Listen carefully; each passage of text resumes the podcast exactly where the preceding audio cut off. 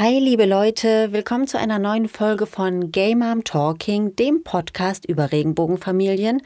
Ich bin Madita und ich, ich grüße euch alle. Ich schicke reichlich Kraft und Energie und Mut in den Lockdown und ja, ich wünsche euch allen, dass es euch so gut wie möglich geht und dass ihr alle tapfer bleibt. Ähm, ich habe heute eine Folge für euch, die irgendwie ganz gut zu der jetzigen Zeit passt. Denn heute wird es bei Game Arm Talking total mental. Ich spreche mit einer Expertin über den queeren Kinderwunsch und welche Herausforderungen dieser Kinderwunsch mit sich bringen kann und natürlich auch, wie man diese Herausforderungen meistern kann, wie man Stress reduzieren kann, wie man sich gut vorbereiten kann auf diese spezielle Phase des Lebens.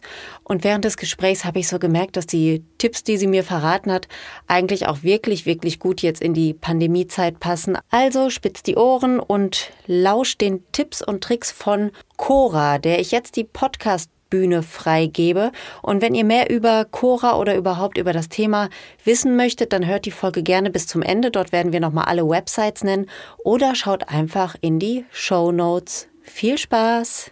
Hallo Mama! Hallo Mami! Familie ist bunt. Game Mom Talking. Der Podcast über Regenbogenfamilien. Herzlich willkommen zu einer neuen Folge von Game Mom Talking. Ich bin Madita und habe einen ganz tollen Gast zugeschaltet. Ich spreche heute mit Cora. Ihr kennt Cora wahrscheinlich unter dem Label Frau Courage. Sie hat einen eigenen Podcast. Ihr Instagram-Account ist mega interessant und sie ist von Beruf Mental Coach. Und zwar Mental Coach mit dem Schwerpunkt LGBTQ und so weiter. Herzlich willkommen, Cora. Hi. Ja, wie schön, dass ich bei dir zu Gast sein kann. Ja, ich freue mich ja auch so. Ja, wir, äh, wir strahlen uns heute an, denn ihr Lieben, ihr werdet diese Episode erst im April hören, aber wir sitzen hier gerade an einem der allerersten schönen sonnigen Tage und ja, wir lassen uns hier gerade so durch unsere Fenster anscheinen und äh, ja, sind, sind bester Dinge und freuen uns heute noch schöne Dinge mit unseren Kindern draußen zu machen. Ähm, Cora, ich habe dich ja gerade als Mental Coach angekündigt. Das ist so ein Begriff, den äh, hört und liest man immer wieder. Trotzdem finde ich, ist es immer noch äh, so ein klein wenig abstrakt. Erklär doch mal ganz kurz, was ist ein Mental Coach? Was machst du eigentlich so? ja, das stimmt. Auch Coaching ist irgendwie, kann so alles bedeuten und gar nichts. Das stimmt. Äh, also erstmal zu meinem Hintergrund vielleicht. Also ich habe einen Master wirklich auch. Also ich habe ein Studium gemacht im mentalen Coaching an der Uni Salzburg und mentales Coaching arbeitet mit ganz vielen klassischen Coaching-Elementen, also mit Übungen, die so das Kognitive ansprechen, irgendwelche Lebensrollen anschauen oder Lebenspläne machen, Ziele machen etc. Aber es arbeitet auch ganz viel mit Entspannungstechniken, mit Stabilisierungstechniken, mit inneren Bildern, also aber auch mit inneren Blockaden. Wie kann ich die auflösen? Oder was sind auch Glaubenssätze, die ich habe? Mhm. Also gerade in diesem lesbisch, schwul, trans, bi-Bereich sind ja viele Glaubenssätze, die wir haben. Vielleicht haben wir im Laufe unserer Biografie irgendwie gelernt, dass wir eher nicht so männlich sein sollen oder nicht so weiblich sein sollen. Vielleicht haben wir gelernt, entweder von unserer Herkunftsfamilie oder auch von unserer von der Gesellschaft, in der wir aufgewachsen sind, dass wir eben nicht schwul oder lesbisch sein dürfen oder trans sein dürfen. Also all das kann ja dazu führen, dass wir ganz viele Glaubenssätze in uns haben, die ja uns einfach blockieren und einfach uns hindern, dann ein freies und glückliches Leben zu haben. Mhm. Deswegen habe ich mich auch auf diese Zielgruppe äh, spezialisiert. Also ich habe immer wieder auch heterosexuelle Klienten. Ähm, ja. äh, also mit denen arbeite ich auch sehr gerne zusammen, aber äh, ich, ich, ich glaube, das ist ähm, vielleicht auch so aus meiner eigenen ja, Biografie, auch speziell auf meinen eigenen Kinderwunsch entstanden. Also ich habe ja mit meiner Partnerin einen Sohn und da habe ich irgendwie gedacht, boah, in Thema LGBT, da ist eigentlich so viele ja, Herausforderungen, aber ja auch Freuden.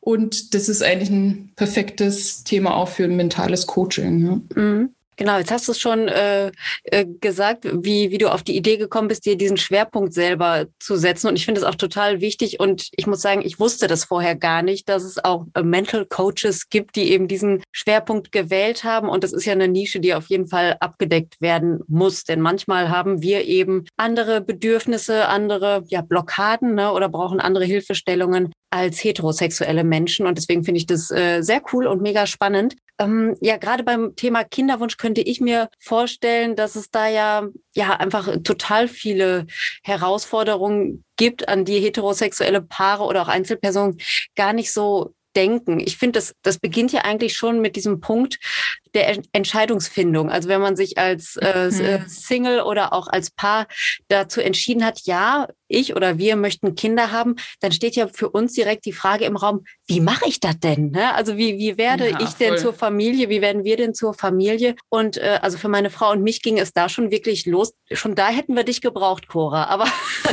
wir haben es auch irgendwie ohne dich zum Glück hingekriegt.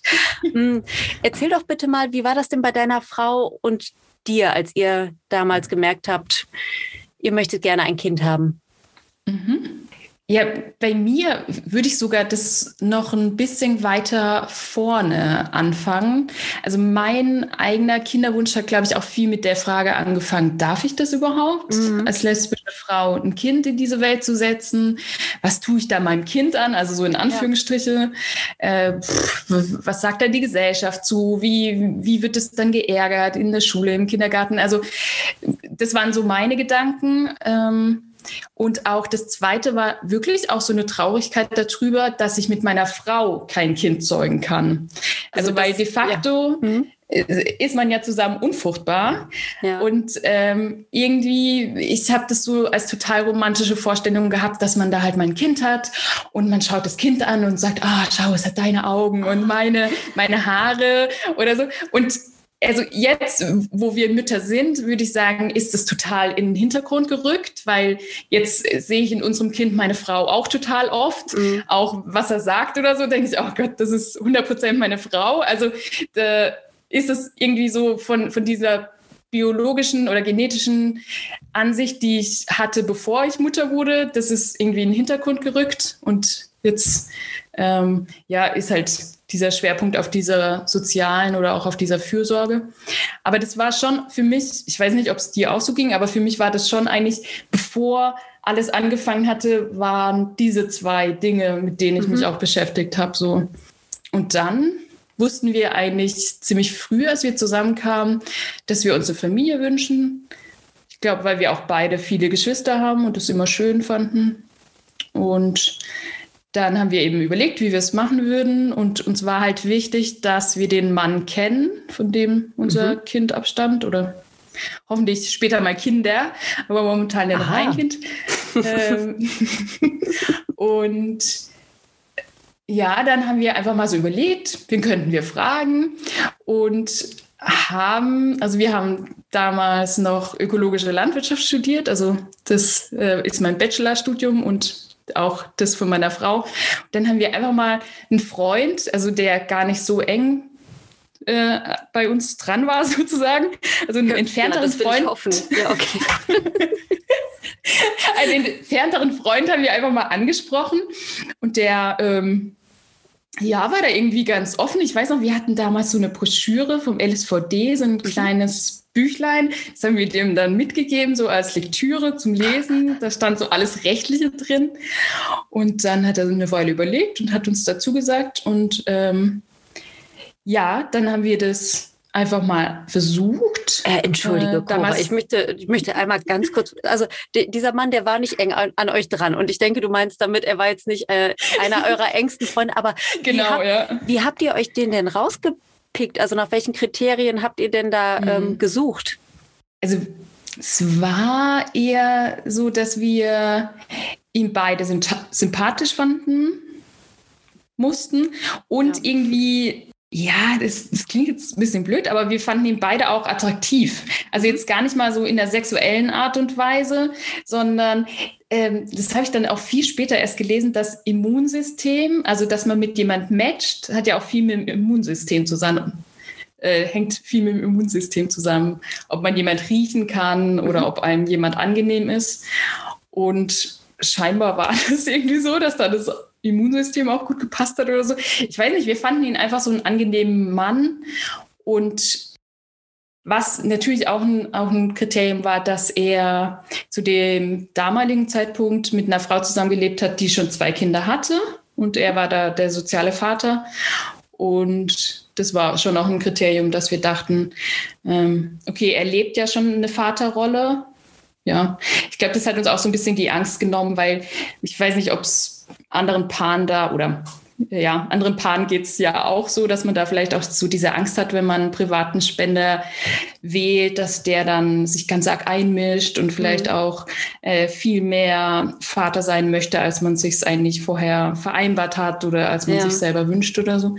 Und das war, glaube ich, so für uns, dass wir dachten, okay, er lebt ja schon auch Vater sein, deswegen und dann habt ihr euch den einfach auf dem, auf dem Uniflur oder also war, gehört er auch zu eurem Studiengang, habt ihr den mal angequatscht, hey, wie nee, nee, es war dann schon bei ihm zu Hause.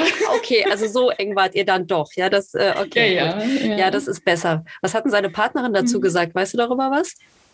Ja, also mit der haben wir vorher da schon drüber gesprochen, weil wir eigentlich mehr mit ihr befreundet wären, waren. Das habe ich schon mal gehört in einer Podcast-Folge, dass dann zuerst die Partnerin des Spenders irgendwie äh, angehauen wurde und dann äh, war das so eine Art Vermittlerin, so eine Schnittstelle zwischen äh, dem Paar und dem, dem späteren Spender dann. Ach, das ist interessant. Gut, habt euch also auf die sichere Seite begeben und erstmal die Frau gefragt. Finde ich super.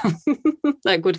Aber, nee, aber sie hat da nicht vermittelt. Also sie ist da nicht zu ihm, also sie hat das nicht da den, die Erde vorbereitet oder so. Das war nicht so, okay. sondern er wurde da kalt erwischt sozusagen von mhm. unserer Frage. Das schon. Ja. ja. gut, aber offenbar war er ja äh, sehr zugewandt und hat brav die Broschüre gelesen und euch dann ja auch äh, ein Ja zurückgegeben. Das ist ja sehr schön. Ja. Und äh, ja, aber du wolltest gerade, bevor ich dazwischen gegrätscht bin, äh, noch erzählen, wie es dann weiterging. Ja, und dann haben wir das eben erst mit meiner Frau versucht und das hat dann aus verschiedenen Gründen haben wir das dann ähm, gewechselt sozusagen. Und dann haben wir es mit mir versucht und dann war, ja, das, das Problem war, am Anfang haben wir ja noch sehr nah beieinander gewohnt und dann hat meine Partnerin hat äh, in Bozen angefangen zu studieren, also in Südtirol, hat einen Master da gemacht und ich bin da mitgezogen und habe dann auch eine Arbeitsstelle gefunden und so. Und dann waren halt irgendwie, glaube ich, über 1000 Kilometer zwischen uns. Ach, Schande. Und also das war dann echt ein riesen Stressfaktor, weil man einfach diese, ja, diesen Zeitabschnitt hat und man, man muss da seinen Zyklus kontrollieren. Also kann es dann gar nicht manchmal genau sagen, wann man da sein muss. Und also es war echt, ja, ein riesen Stressfaktor zusätzlich zu all dem organisatorischen und auch, ich meine, wenn man ja, eine private Spende so in Anspruch nimmt, ist ja auch immer, man möchte dem Mann ja irgendwie auch nicht die ganze Zeit nerven, indem man sagt, ja, jetzt komme ich schon wieder vorbei und übrigens, jetzt komme ich schon wieder vorbei und so. Also es ist ja irgendwie auch, dass man das ja auch nicht so überstrapazieren möchte, aber ja. Ja, ich kenne das. Aber das ist so ein Stressfaktor, an den haben meine Frau und ich, und ich glaube, das geht vielen so, vorher gar nicht so gedacht. Also natürlich ja. muss man den Zyklus beobachten und da gibt es ja auch verschiedene Methoden, wie man das tun kann. Und manchmal ist es dann wirklich so, dass man von jetzt auf gleich sehr gerne befruchtet werden möchte. Und es geht dann halt nicht ja. immer, ne? wenn man sich dann ja. zuerst ins Auto ja. setzen muss, vorher noch äh, einen Termin vereinbaren muss, manchmal sogar einen Treffpunkt, je nachdem, wie man das handhabt. Ne? Äh, das ist ein Riesenstress und eventuell ist dann der richtige Zeitpunkt verpasst. Und in diesem Zyklus hat es dann äh, nicht funktioniert, weil eben das Timing Mist war. Ne? Und ähm, ja. also ich, äh, ich kenne das. Wir hatten das große Glück, dass es bei uns wirklich super schnell funktioniert hat. Aber ich kenne auch viele Paare, die daran echt zu knacken haben. Also dieser, dieser Stress, den man ja dann auch den kompletten Monat irgendwie mit sich rumträgt. Denn man bereitet sich ja auch gedanklich dann darauf vor, was können wir beim nächsten Mal besser machen? Wie können wir die Absprache besser machen? Und dann, plöps, ist das Ei dann doch zu einem anderen Zeitpunkt gereift, als man dachte. Und dann ist die Panik direkt riesengroß. Und dann 1000 Kilometer Auto fahren geht ja fast gar nicht. Also es ist ja enorm, was ihr da auf euch genommen habt. Aber irgendwann hat es ja funktioniert, wie wir an deinem Sohn mhm. sehen können. Ja, ja. Sehr schön. Und wie ist, äh, wie ist jetzt die Verbindung zum Vater? Gibt es eine? Ja, ja, schon. Also wir haben jetzt uns Corona-bedingt länger nicht gesehen, aber wir telefonieren ab und zu und also das ist schon auch wichtig, dass es einfach so ein natürlicher ja, Teil von unserem Leben ist. Mhm. Also der, der Vater oder Spender. Mhm. Ja. Ja, das, äh, dieses Corona-Ding, äh, das hat bei uns auch so den Kontakt so ein, ein bisschen eingedämmt. Also bei uns ist es so, dass ich äh, zum Vater unserer Kinder äh, sehr regelmäßigen Kontakt per E-Mail habe und so ab und zu treffen wir uns auch. Also entweder irgendwo weiß ich nicht, ne, irgendwo oder er kommt auch mal zu uns nach Hause. Aber durch Corona haben die Kinder und auch wir ihn jetzt auch total lange nicht gesehen. Da habe ich vorher gar nicht so dran gedacht. Ne? Also er ist natürlich mhm. keine Kernfamilie und äh, das, äh, das geht dann halt nicht. Ne? Also so ein Schnitzer würden wir uns da jetzt auch nicht erlauben, weil wir uns natürlich äh, an die Bestimmungen halten. Aber das äh, ist total schade. Also ich hoffe, dass, dass das irgendwann wieder möglich sein wird in naher Zukunft, dass er auch mal wieder hier zu Besuch vorbeikommen kann. Ja, aber da hatte ich irgendwie vorher gar nicht so dran gedacht, dass, dass das dann ja auch dazu zählt. Also dass die Kinder so ein bisschen weniger Kontakt zum Erzeuger haben. Das ist natürlich total schade. Ähm, ja. ja. also Corona ist blöd, ne? Können wir uns darauf einigen, genau. ähm, so in, de, in deinem Coaching, kommen da auch äh, KlientInnen zu dir, die ähm, an diesem unerfüllten Kinderwunsch dann auch wirklich ja, zerbrechen oder drohen zu zerbrechen? Ja, was heißt drohen zu zerbrechen? Ich, ich, bin, also was ich auch total so aus eigener Erfahrung auch so gut verstehen kann, dass man halt davor schon so gestresst ist, bevor es auch zum eigenen, also auch obwohl der erste Versuch noch nicht durchlaufen ist, hat man schon so ein immenses Stresspegel oder Stresslevel. Ich weiß nicht, ob es euch auch so ging, aber eben, wie du vorhin schon gesagt hast, man muss sich fragen, wie will man es überhaupt machen? Wie, wie kann man es vielleicht auch finanzieren? Wie kann man sich da rechtlich absichern? Sichern? Also es gibt da irgendwie so ganz viele Fragen, die man da für sich beantworten muss. Und da sind halt viele schon von Anfang an so, haben so ein hohes Stresslevel. Mhm und dann, das fand ich eigentlich so schön, neulich hat so eine Klientin gesagt, ach, hätte ich das gewusst, dass es dann gleich beim ersten Mal klappt und so easy ist, hätte ich mir gar nicht diesen Stress machen müssen. Aber es gehört halt auch dazu, irgendwie so gewisse Sachen auch erstmal für sich abzuklären oder auch ja, sich da reinzufühlen, wie fühlt sich das eigentlich an, wenn ich mir überlege, ich kenne diesen Mann, der da diese Spende gegeben hat oder ich kenne den nicht oder also ja, mit was fühle ich mich wohl oder mit was fühlen wir uns als Paar wohl und also man muss einfach viele Sachen vorher klären. Ja, und ich glaube schon auch, dass dieses, dass man es halt wirklich nie weiß, ob es je funktionieren wird. Also es mhm. ist ja so ein Glücksspiel. Also niemand kann eigentlich seine eigene Fruchtbarkeit von vornherein einschätzen. Und also gerade auch im heterosexuellen Bereich gibt es da ja auch viel Forschung zu, zu Unfruchtbarkeit mhm. äh, bei Paaren oder Frauen oder auch Männern. Und es gibt einfach auch viel, viele Fälle von Unfruchtbarkeit, wo man keinen Grund findet. Also mhm. wo man einfach nicht weiß, also man findet keine körperliche Ursache, warum jetzt jemand unfruchtbar ist. Und ja. deswegen ja, man weiß es einfach nicht, ob sie funktioniert. Ja, ja, aber dieses äh, hohe Stresslevel und auch Angst hast du ja gerade gesagt. Also das kenne ich natürlich auch. Also wir haben uns damals ja auch sehr bewusst für eine private Spende entschieden und das, ja, das war so die Entscheidung, die wir für uns als Paar ähm, richtig fanden. Und im Nachhinein betrachtet war es auch richtig. Trotzdem war das so aufregend. Ne? Also es fühlte mhm. sich auch alles so ein bisschen kriminell an, weil das ja auch rechtlich immer so eine Grauzone ist und, ne, und man ist schlecht abgesichert, anders als jetzt in der Klinik ja. zum Beispiel. Und dann auch das ganze Handhaben. Also wie kriege ich das Zeug in mich rein? Ne? Also das äh, ist was, das haben wir uns natürlich online alles angeguckt und durchgelesen und in der Apotheke gewesen und selbst seltsame Gespräche dort geführt. Also das, da wollten wir uns eine Spritze holen. Ich glaube, 10 Milliliter ist es, glaube ich, was ich weiß es nicht mehr ganz genau. Und die hatten die nicht vorrätig. Und dann sagte die Apothekerin, aber kein Problem, ich gebe Ihnen diese hier und hielt mir so ein riesen Ding hin. Und ich sagte, nein, danke. Doch, Sie können sie doch nur bis zu dem Strich hier auffüllen, dann haben Sie das doch. Nein, danke. Ich, ich brauche die für etwas, da möchte, das möchte ich nicht so groß haben. Bitte nein. Ich schenke sie Ihnen. Ich möchte sie nicht geschenkt. Also so, ne? Also es war schon echt ja. total crazy. Und das waren alles so Sachen, die wir im Vorfeld ähm, ja einfach mal durchlaufen mussten, noch bevor es wirklich zur Spende kam. Also ich kann ja. das sehr gut verstehen. Dennoch haben wir uns ähm, für diesen Weg entschieden, weil uns total wichtig war, den Mann in unserem Leben zu wissen, auch wenn er nur entfernt äh, Teil unseres äh, Familienlebens ist. Aber das war uns sehr wichtig für unsere Kinder, aber auch für uns. Und ähm, ja, so ein Klinik Besuch, eine Behandlung in einer Klinik. Das hat uns auch so emotional sehr abgeschreckt, weil damals die rechtliche Lage auch noch anders war. Also wir hätten da auch tatsächlich dann ins Ausland fahren müssen oder irgendwie mhm. ne, einen Arzt, eine Ärztin in Deutschland finden müssen, die es äh, ja in, in einer rechtlichen Grauzone trotzdem macht. Ne? Aber das war, also das, das geht eigentlich gar nicht. Und das ist ja auch so ein finanzieller Faktor, der da also riesen groß ist. Ich, gibt es denn äh, aus deiner Sicht Personen, Paare oder auch Einzelpersonen, die ähm, also von denen du denkst, dass die in, äh, in einer Klinik so mental besser aufgehoben sind, weil eben der Stress da nicht oder ist der Stress da kleiner? Ich weiß es gar nicht. Oder ist es nur ein anderer Stress, den man da ausgesetzt äh, ist? Ähm, also ich frage nochmal anders, weil es jetzt total dämlich war.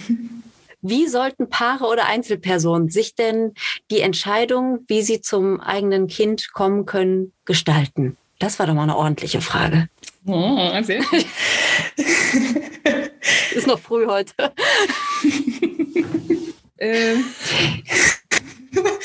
Jetzt muss ich auch so schlau antworten. Okay, warte. Ja, gib dir Mühe. Ähm. Ich hoffe, du hast Die Messlatte hängt hoch, ich merke ja, schon. Ja. Warte, kruschel, kruschel.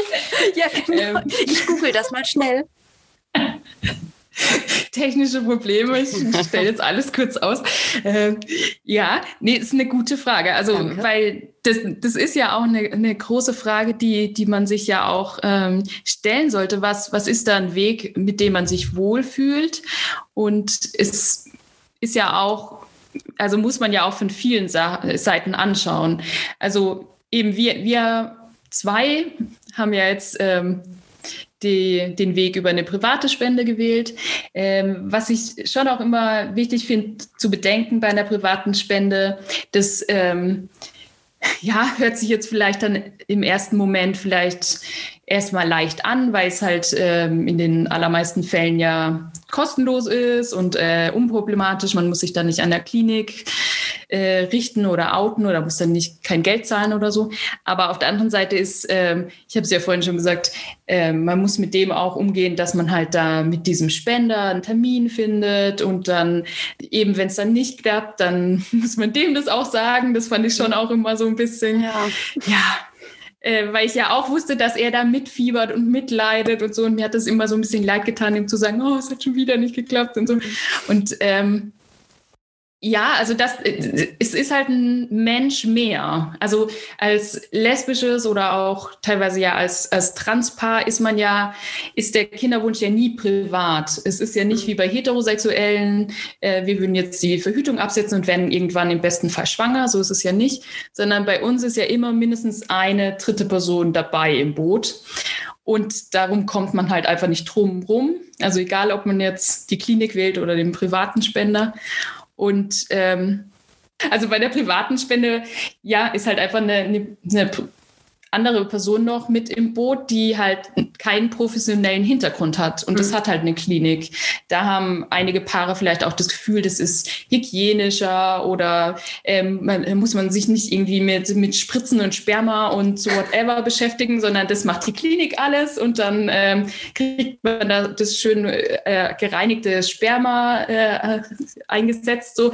Also das kann schon auch für viele Frauen Faktor sein, dass mhm. es dann halt einfach so ja, man gibt es halt an jemand anderes ab und das kann ja, ja. auch total erleichternd sein, dass total. auch eine Klinik eine Zykluskontrolle macht und ähm, deswegen würde ich das, glaube ich, so beantworten, dass je nachdem, wie viel wie viel Energie man da vielleicht auch hat und natürlich wie viel Geld man hat. Also es ist ja auch eine, mhm. eine finanzielle Sache. Und äh, was du vorhin angesprochen hast, ich weiß nicht, wann ist euer ältestes Kind geboren? 2013. Ja, weil heutzutage ist es ja so, dass eigentlich dürften, also für Deutschland jetzt gesprochen, eigentlich dürften äh, Kinderwunschkliniken auch lesbische Paare behandeln. Ja. Aber es gibt echt immer noch Kinderwunschkliniken, die das ablehnen. Ja. Also total crazy, aber es ist leider noch so, dass ja. es. Also zumindest bei uns hier in der Gegend gibt es, gibt es jetzt viele, die lesbische Paare behandeln, aber ähm, auch vor der, also es, es gibt sogar auch eine Klinik, von der ich weiß, dass sie auch vor der Ehe für alle bereits lesbische Paare behandelt hat, aber und dann kommt ein Aber und da bin ich echt aus den Latschen gekippt. Also die mussten da ein Heidengeld bezahlen einfach um aufgenommen zu werden, mussten ein psychologisches Gutachten vorlegen, notarielle äh, Beglaubigungen, dass die sich dann wirklich um das Kind auch kümmern würden mhm. und so weiter, obwohl die in einer eingetragenen Lebenspartnerschaft lebten, aber eben nicht in einer Ehe. Und das fand ich schon heftig. Also schon bevor man da überhaupt in, äh, in den Behandlungsraum rein darf, waren 5000 Euro weg. Einfach mal so. Und das, ähm, das ja. fand ich schon heftig. Ne? Aber genau, das hat sich ja rechtlich jetzt alles etwas geändert. Aber trotzdem ist das natürlich wichtig, dass man sich da im Vorfeld auch richtig informiert. Oder auch darf ich als äh, Singlefrau mich behandeln lassen, wenn mein mhm. Kinderwunsch jetzt äh, alleine mit mir ist ne? und die Partnerin noch nicht um die Ecke gekommen ist oder der Partner. Äh, ja, da muss man sich natürlich im Vorfeld gut informieren. Hast du da ähm, eine Empfehlung? Also geht man einfach auf die Website oder ruft man da mal an oder geht mal vorbei? Oder ja, also ich, ich würde teilweise auf die Websites gehen. Also zum Beispiel eine Kinderwunschklinik in München wirbt auch richtig mit dem Frauenpaar und so. Also das gibt es schon auch. Und, ähm, und einfach mal anrufen ähm, und nachfragen. Oder eigentlich alle Kliniken, Praxen haben zumindest vor Corona eigentlich auch immer noch einen Infoabend, wo man sich da informieren kann. Ach so, okay. Und mhm. was auch ein dritter Punkt ist, den man eigentlich auch ähm, gut ansprechen ähm, kann, ist, dass man sich ja auch Sperma zum Beispiel aus Dänemark bestellen kann. Äh, das war früher ein bisschen unkomplizierter. Also früher konnte man sich das einfach zu seiner ähm, Privatadresse bestellen.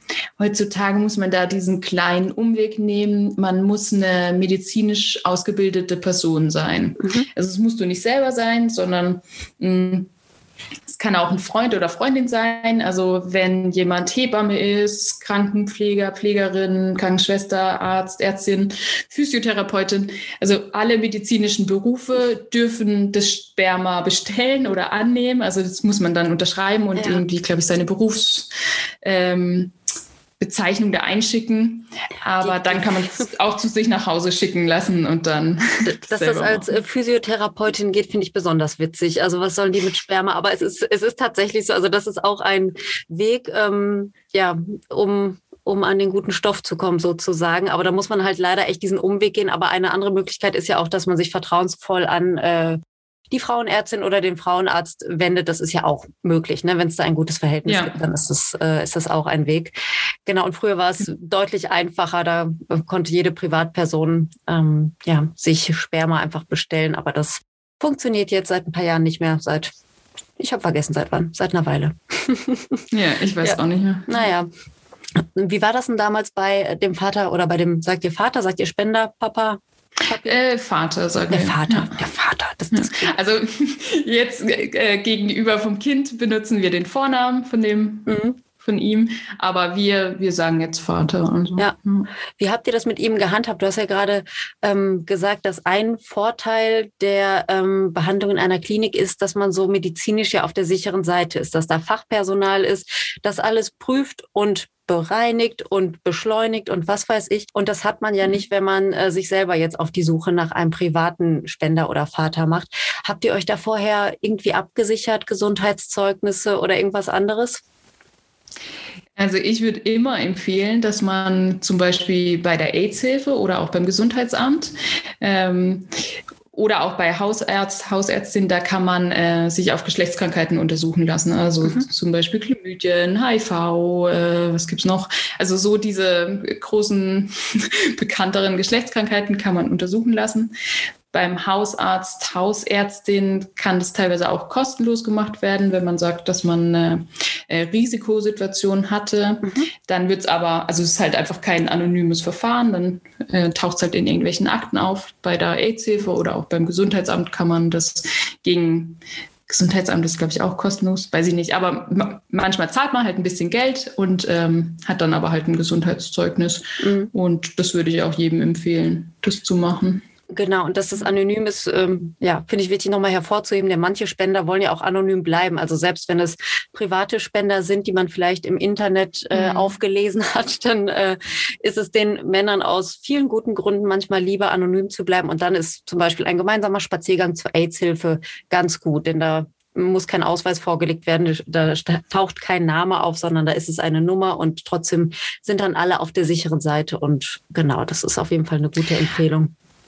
Aber äh, wichtig ist, äh, wenn man sich, also wenn man dem Spender Anonymität zusagen möchte, sollte man immer bedenken, dass es ganz schwer werden kann bei der Stiefkindadoption. Ja, allerdings. Weil das Jugendamt, das Jugendamt sieht es überhaupt nicht gerne, wenn ähm, wenn der Name nirgendwo auftaucht. Mhm. Und ähm, mittlerweile kann das so gemacht, also ich weiß nicht, ob jeder das Verfahren kennt, der Stiefkindadoption, aber der erste Schritt ist immer, dass man zusammen zum Notar geht oder der Spender kann auch alleine gehen und er unterschreibt so eine Freigabe sozusagen. Mhm. Und ähm, da taucht dann halt, also in den Unterlagen vom Notar taucht der Name und auch die Adresse vom Spender auf. Mhm. Und ähm, dem Jugendamt kann es teilweise reichen, dass der Notar weiß, wer der Spender ja. ist, aber teilweise will das Jugendamt halt auch diesen Namen sehen mhm. und macht es einem unheimlich schwer, wenn man das nicht äh, bringen kann oder will. Deswegen, äh, ja, was, was auch damit zu tun hat, dass halt jedes Kind Recht hat, theoretisch auf, auf ähm, das Wissen von seinen Erzeugern. Deswegen, ähm, ja, bedenkt es immer mit, dass das ein ganz großer Faktor ja. sein kann. Wobei hier mhm. das, äh, das Recht auf Kenntnis der Abstammung, das äh, liegt eigentlich nicht in der Hand des Jugendamtes äh, an dieser Stelle, sondern das ist etwas, was das Kind, wenn es alt genug ist und es das möchte, ähm, ähm, verlangen kann. Ne? Also das hat eigentlich mit der ja. Stiefkindadoption überhaupt nichts zu tun, aber trotzdem ist es ein Stolperstein, der auf jeden Fall auftauchen kann, nicht muss. Also ich kenne auch Fälle, da ist das ja. ganz glatt durchgegangen und äh, war überhaupt kein Problem. Und bei uns war es ein Riesenproblem. Also wir, ähm, mhm. wir kannten den äh, Spender, wir kannten seinen Vornamen, wir hatten aber vereinbart, dass wir Nachnamen erstmal nicht austauschen, bis das äh, rechtlich alles durch ist. Und damit sind wir bei Stiefkindadoption Nummer eins komplett auf die Schnauze geflogen. Also da hat uns wirklich der Sacharbeiter des äh, Jugendamtes wirklich so viele Steine in den Weg gelegt. Also das war eine ganz äh, kräftezehrende, unschöne Zeit und auch total unnötig, weil er rechtlich auch überhaupt nicht ähm, ja dazu eigentlich befähigt gewesen wäre. Wir mhm. hatten dann zum Glück am, ähm, am Verhandlungstag hatten wir dann eine sehr coole Richterin, die dem mal ordentlich den Kopf gewaschen hat, ne, was er sich denn mhm. einbilden würde, die armen Frauen und das arme Baby hier so ne, zu belangen. Ähm, aber das war, äh, war wirklich nicht schön. Also wenn man auf der sicheren Seite sein möchte, ja, sollte man den Spender schon bitten, auch seine Identität preiszugeben. Aber es gibt immer Gründe, warum man das halt nicht tun ja. möchte als Mann, was ich auch gut verstehe, denn auf Unterhalt verklagt zu werden ist auch nicht so cool, ne? Ja, ja aber da ist auch, ähm, man kann sich, also es ist, wie du auch vorhin schon mal gesagt hast, es ist alles immer noch so ein bisschen Graubereich, weil man kann, bevor der Mann zum Beispiel seine erste Spende abgibt, äh, kann man so ein, ähm, eine Erklärung auch machen, die beim Notar dann hinterlegt wird, mhm. dass der Mann halt gedenkt, äh, von seinen Vaterrechten abzutreten so könnte man sich zumindest ein bisschen absichern. Was ich in dem Fall auch äh, total gerne empfehle, ist die Seite vom LSVD, also vom Lesben- und Schwulenverband Deutschland. Die haben da immer, also die haben Musterverträge und die haben auch eine, eine eigene Rechtsberatung da und sind da auch, also besprechen dann die neuesten Fälle und schätzen die ein und so. Mhm. Und da gibt es auch eine kostenlose Rechtsberatung. Also wenn man einen ganz speziellen Fall hat, der auf der Seite noch nicht besprochen wird, kann man sich da auch dran wenden. Genau, ja. Ähm, ja, haben wir auch in Anspruch damals genommen tatsächlich. Und das war ähm, ja, war, war schon hilfreich, weil äh, zeitgleich ein ähnlicher Fall wie unserer in, ähm, in Deutschland auch ähm, ja, vorgefallen war. Und als dann wirklich da das Ergebnis ganz frisch auf dem Tisch lag, hat uns dann Manfred Bruns damals noch, ist ja leider äh, gestorben vor kurzem, hat uns da sehr gut und sehr fachlich beraten. Und ähm, ja, die Beratung war kostenlos. Wir haben natürlich dann eine schöne Spende rübergeschickt, weil wir natürlich auch sehr dankbar waren, dass da jemand war, der ja. uns äh, in diesem speziellen Fall so gut helfen konnte. Aber ähm, ja, das ist auf jeden Fall eine sehr gute Hilfe, wenn man wirklich gar nicht mehr weiter weiß, wie es jetzt, ja, wie es jetzt weitergehen ja. soll. Mhm. Und, und was ich auch allgemein bei dieser Stiefkindadoption immer denke, was, was soll der, also was soll da rauskommen, wenn der, die zweite Mutter nicht anerkannt werden wird? Ja. Also weißt du jetzt, in eurem konkreten Fall, dann hat euer Kind halt nur eine Person mhm. als äh, sorgeberechtigte Person. Also es ist für alle eine äh, Lose-Lose-Situation eigentlich, wenn es nicht, nicht durchkommt, so diese Stiefkindadoption. Und man hört immer, die Gerichte sind so überladen, äh, überlastet und uns, unser Einschicken sie da von der Gerichtsverhandlung, die es ja ganz viele Ressourcen bindet und auch Geld kostet und so. Also ja, und nicht nur die Verhandlung, auch das, das Vorfeld war bei uns zumindest sehr aufwendig. Das ist ja auch ganz unterschiedlich, aber mhm. äh, also bei uns wurden drei Hausbesuche gemacht bei der ersten Adoption wow. und also schon allein das äh, und die haben lange gedauert, sehr, sehr lange. Mhm. Und äh, ja, das ist natürlich ein Verfahren, da brauchen wir, glaube ich, äh, nicht drüber sprechen. Da sind wir uns ja, ja. einig, das gehört abgeschafft und äh, ja, das Abstammungsrecht ja. reformiert. Und dann hoffe ich, ja. dass, äh, dass es vielen ähm, ja, lesbischen Paaren, queeren Paaren auch etwas leichter fällt, sich ja für eine Familie mit Kind zu entscheiden. Denn ich glaube, das ist schon so etwas, mhm. was im Vorfeld ja so viel, ja so viel Herausforderungen schon bietet. Also ich, ich kenne auch Paare, mhm. die sich das aus finanziellen Gründen dann gar nicht zutrauen, weil man ja bei der Stiefkindadoption auch zeigen muss, was verdiene ich denn? Und wenn ich aber Hartz-IV-Empfängerin bin, das wäre eigentlich egal. Das ist okay. Man kommt trotzdem durch, aber die haben schon im ja. Vorfeld Angst davor, dass sie dann, wenn sie endlich ein Kind ähm, haben, dass sie dann abgelehnt werden bei der Stiefkindadoption. Und mit dieser Angst im Nacken äh, habe ich natürlich schon gar keinen, ja, gar keine Lust mehr, überhaupt ein Kind in die Welt zu setzen. Das ist ja die eine sehr schlechte Voraussetzung dann. Ne? Ja. Ja, und das ist auch so ein zusätzlicher Stressfaktor, weil man hat eh so viele Stresspunkte, die eben, was wir jetzt ja alles eigentlich schon aufgezählt haben. Also man hat so viele Punkte, die man bedenken muss, be bearbeiten muss. Und dann hat man noch diese Angst, oh, klappt das dann alles mit der Stiefkindadoption und wie oft kommen die wohl zum Hausbesuch? Und mhm. oh, es ist einfach, ja, super anstrengend und nervenaufreibend. Ja, ja. Was kann man machen, um den Stresspegel von vornherein gering zu halten? Augen zu und durch oder einen Plan in der Excel-Tabelle machen oder wie, wie würdest du das empfehlen? Also ich würde immer empfehlen, dass man davor sich einen Plan auch macht. Also dass man ähm, schaut, eben welches Verfahren wollen wir jetzt zumindest am Anfang mal ausprobieren und wie lang äh, machen wir auch Plan A und wann merken okay. wir, dass Plan B jetzt, äh, also dass Plan A gescheitert ist und dass wir zu Plan B äh, umswitchen sollten. Mhm. Wann merk, merken wir, dass wir eine Pause brauchen? Wie gehen wir da vielleicht auch mit um, wenn wir uns irgendwie gegenwärtig nicht mehr verstehen, weil äh, Kinderwunsch kann auch eine, eine, große, großen negativen Einfluss auf die Beziehung haben, mhm. weil man sich vielleicht gegenseitig nicht versteht, warum der andere oder die andere so einen großen Kinderwunsch hat und man vielleicht selber nicht so kann auch ja negative Auswirkungen auf die Paarbeziehung haben mhm. und dass man sich auch so Routinen angewöhnt, die einem gut tun. Also wenn du irgendwie weißt, okay, die, die Zeit vom Kinderwunsch ist einfach herausfordernd. Deswegen überlege ich mir Dinge, die ich jeden Tag mache, von denen ich weiß, dass sie mir gut tun. Mhm. Also vielleicht tut dir gut, dass du jeden Tag mindestens eine Viertelstunde oder auch eine halbe Stunde draußen spazieren gehst, also dich bewegst. Vielleicht machst du gern Sport. Äh, vielleicht meditierst du oder machst andere Entspannungsübungen.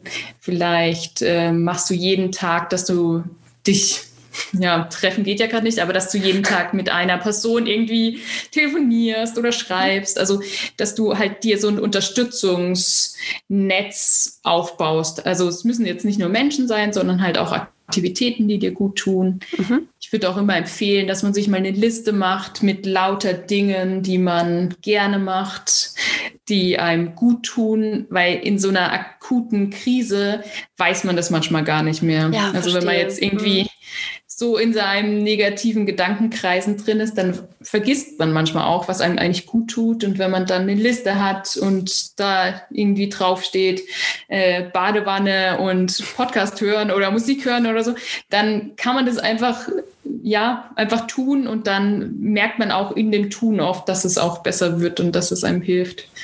Das mhm. ist aber auch ein guter Tipp so für die Corona-Zeit gerade. Also so im Homeoffice ja. mit Homeschooling und so. Ich merke das manchmal auch, wenn dann plötzlich fünf Minuten zu meiner freien Verfügung mal da sind, dann weiß ich gar mhm. nicht, was ich damit machen soll, weil ich noch so, ja. äh, ne, so diesen Mental Load so hoch habe, weil ich vorher so viel ja. gleichzeitig gemacht habe. Ich brauche auch so eine Liste. Das ist gut. Ja, wirklich. Das würde ich auch echt jedem empfehlen. Und die kann man dann ja auch immer mal wieder ausbauen und schauen, okay, ähm, jetzt ich ähm, auf meiner Liste steht irgendwie Kaffee, Kuchen.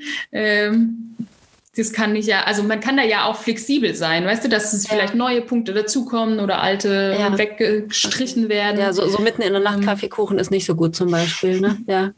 Ja, aber ich, ich verstehe, was du meinst. Das ist gut. Bei mir würde Pizza draufstehen. Naja, egal. Katze. Hast du Katze, Katze streicheln? Nee. Oh, ihr habt keine Katze. Ein Hund ist auch gut, ja.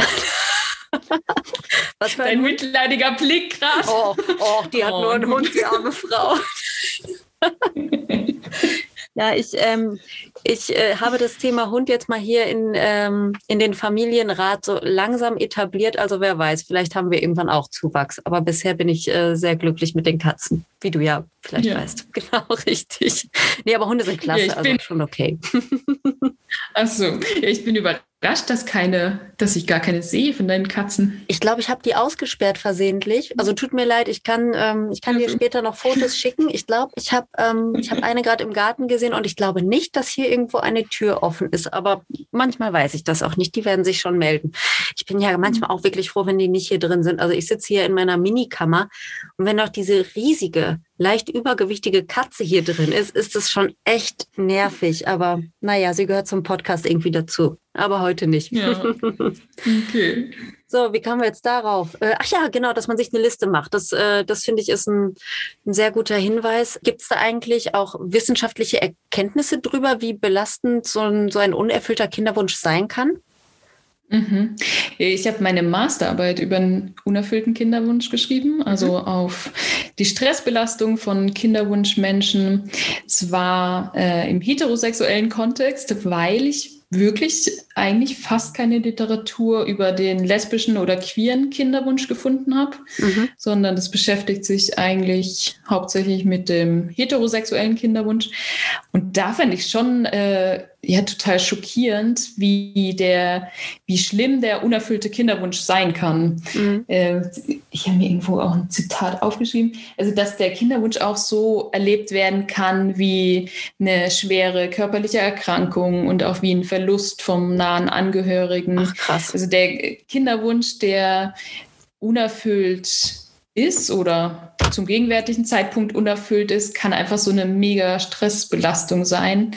Und deswegen ist mir das auch wichtig, darauf hinzuweisen, dass man da in dieser Kinderwunschzeit auch so alle Unterstützung verdient hat, die man.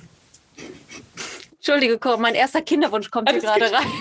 So, das ist, äh, das ist Cora. Hallo. Genau. Achso, sie hört mich nicht, hä?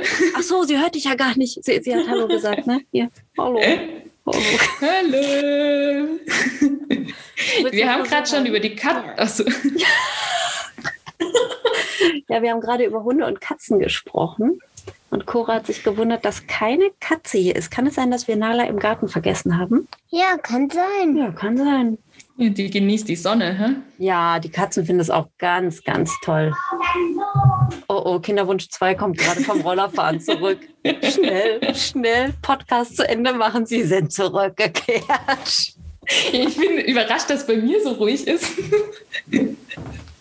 mein Sohn, also meine Frau war mit meinem Sohn jetzt ein bisschen Rollerfahren draußen, weil das Wetter so schön ist.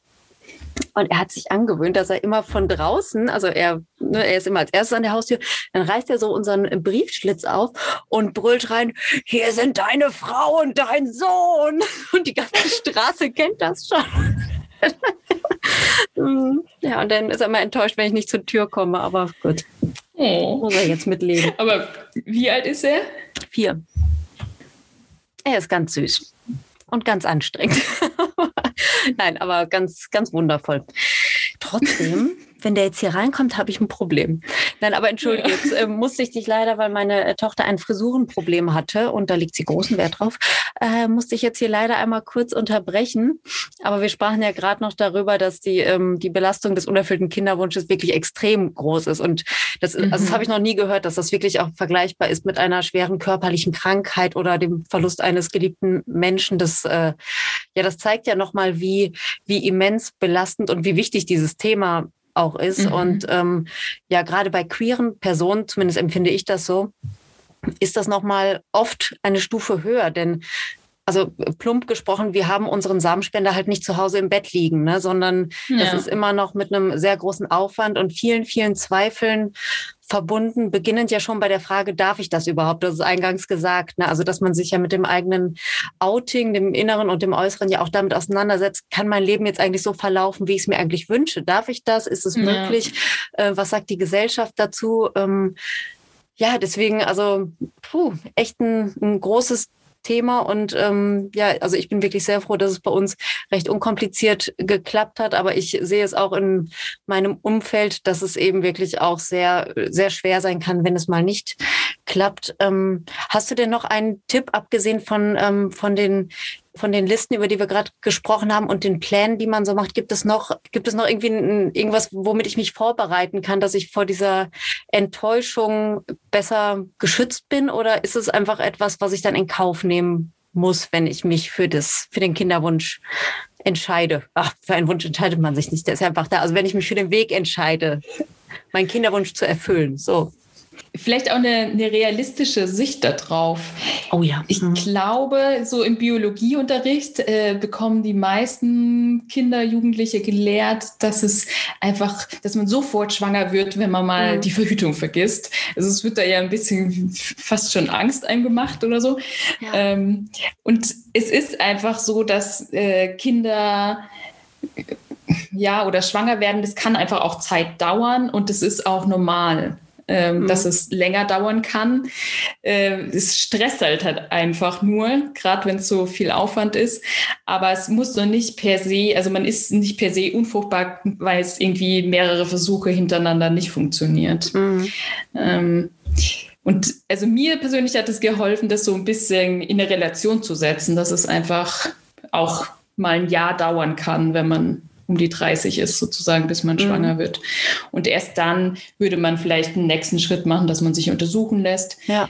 Und auch, dass man äh, ja sich das anerkennt, dass es einfach eine besondere Lebenszeit ist und dass man da auch alle Unterstützung verdient hat und dass man da auch für sich sich auch äh, ja ganz liebevoll um sich selber kümmert mhm. und ähm, ja, einfach sich auch diesen Raum gibt, dass es eine herausfordernde Zeit ist und das mhm. sich auch nimmt. Ja wo du jetzt von Unterstützung sprichst, also vielleicht hilft das ja auch einigen. Bei, bei meiner Frau und mir war es auch so, dass wir uns im Vorfeld überlegt haben, wem erzählen wir das überhaupt? Und es gab viele mhm. Menschen, denen wir das erzählt haben. Also so unsere engsten Freundinnen und Freunde wussten davon.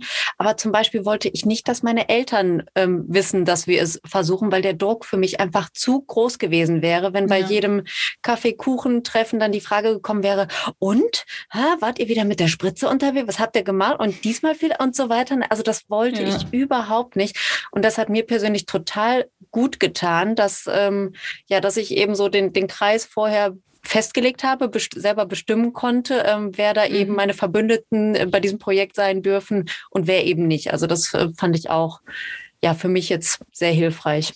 Ja. Das war cool. Genau, das, das finde ich auch ein großer Faktor, dass man sich halt überlegt, mit wem möchte man darüber sprechen, weil teilweise kann es ja auch helfen, darüber zu sprechen, Total. weil es ja auch eine Sensibilität dann, ähm, also dann wird man auch vielleicht sensibler behandelt. Weil mhm. ich weiß nicht, ob es bei euch auch so war, aber ich, bevor ich Mutter wurde oder auch jetzt, werde ich oft äh, gefragt, und, und, wann kommt das zweite? Oder und, wann, wann fangt ihr an? Und so, wo ich auch dachte, ey, das ist einfach so eine No-Go-Frage. Ja. Ich weiß nicht, dass das Leute überhaupt noch stellen. Also auf der einen Seite ist es ja nett, dass man eine lesbische Frau auch fragt, ob sie Mutter werden mhm. will.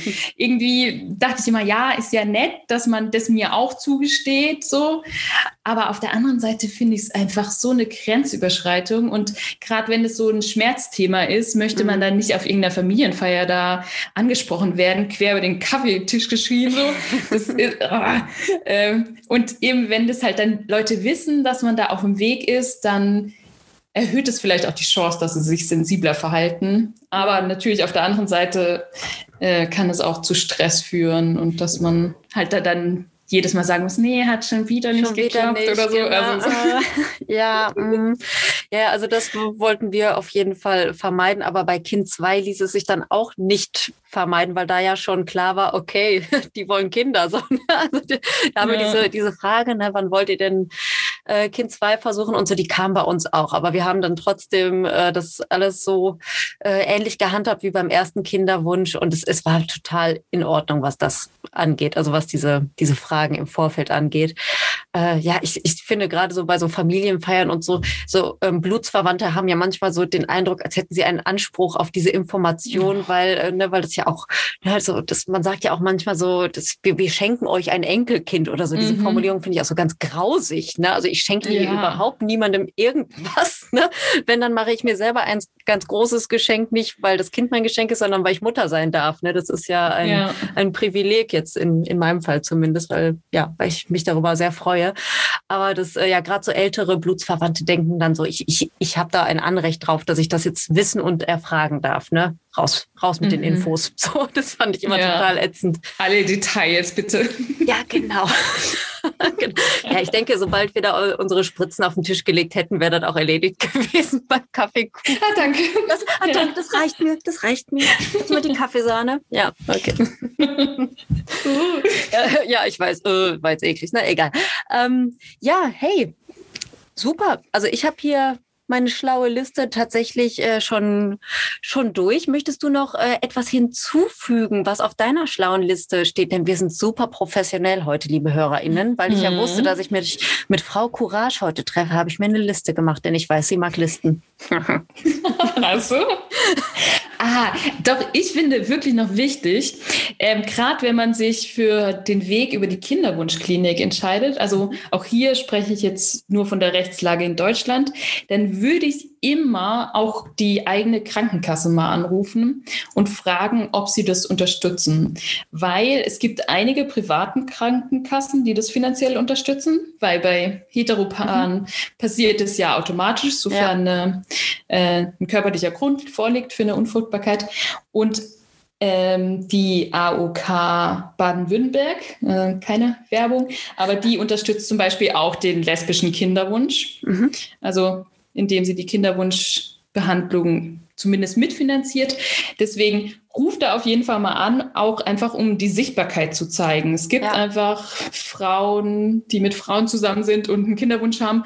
Und das muss endlich auch mal in den Krankenkassen ankommen, dass mhm. das auch äh, ja, mitfinanziert gehört. Und mhm. das gibt es eben teilweise schon. Deswegen nutzt es mal ja. und das ist auch viel Geld, was man da sparen kann. Also wenn man da die Unterstützung äh, bekommt, ist, ist das äh, wirklich bares Geld wert. Und ja, ist ein guter Hinweis, einfach mal nachzufragen, denn auf äh, den Internetseiten steht es manchmal einfach nicht drauf, sondern da muss man ja. dann eben einmal den Telefonhörer hat jemand noch einen Telefonhörer, also das Handy, das Handy in die Hand nehmen, das Smartphone und einmal bei der Krankenkasse anrufen. Denn äh, ja, das ist äh, zum einen Sichtbarkeit und zu anderem, zum anderen wirklich ein dickeres Portemonnaie, wenn man da Erfolg haben sollte. Das äh, ja, genau, ja. das sollte man auf jeden Fall tun. Sehr gut. Was sollte man noch tun? Wenn euch das Gespräch gefallen hat und ihr an Coras Arbeit weiter interessiert seid und denkt, dass ihr vielleicht selber auch ein Coaching in Anspruch nehmen möchtet, dann geht gerne auf ihre Website Frau Courage und informiert euch dort weiter. Ihr könnt dort auch ein Erstgespräch vereinbaren und sie auch anmailen und was weiß ich alles. Ihr könnt ihr auf Instagram folgen, ebenfalls Frau Courage. Sie hat selber auch einen ganz tollen Podcast, ebenfalls Frau Courage. Also hört dort auf jeden Fall mal rein. Und äh, ja, also ich bin begeistert. Ich glaube, wenn ich noch mal Kinderwunsch hätte, was ich nicht habe, würde ich äh, sehr gerne ja, auf dein Angebot eingehen. Geht schon noch. Nee, nee. Ich habe ich habe gerade für, für die Kinder hier so Sommer, also nicht Sommer, also Frühlingsjacken rausgesucht, weil es ja warm ist. Und da ist echt so, so eine kleine Sweatjacke. Die hat meine Frau mir mal aus Berlin mitgebracht vom Hard Rock Café. Da war sie auf, auf Klassenfahrt und hat mir das dann so als Souvenir mitgebracht für unsere Tochter damals. Und ich habe immer, also als mein Sohn da dann auch rausgewachsen ist, da habe ich gedacht, boah, schon allein für diese coole Jacke müsste man noch mal so ein kleines Kind hier haben. Aber ich jetzt inzwischen denke ich, nein, das ist die Jacke nicht wert. Ich bestelle die in einer anderen Größe, müssen die Kinder tragen, bis sie 18 sind und fertig. nee, also ich bin durch, aber ich weiß ja, dass viele meiner HörerInnen es noch nicht sind. Und äh, wenn ihr dann Interesse an äh, Coras Hilfe oder Unterstützung habt, schreibt ihr einfach gerne, wenn ihr Fragen zu dieser Episode habt oder mir Feedback geben möchtet, dann schreibt mir gerne über Instagram Gay Mom Talking Podcast mit Unterstrich geschrieben. Danke fürs Zuhören. Danke, liebe Cora, für deine Zeit. Das war super interessant und ja, ich hoffe, wir bleiben in Kontakt. Vielleicht machen wir sowas ja irgendwann nochmal zu einem anderen Thema. Fand ich jetzt echt sehr ja, erhellend. Sehr gerne. Gut, ihr Lieben, macht euch noch einen schönen Tag. Bis zur nächsten Folge. Ciao, ciao.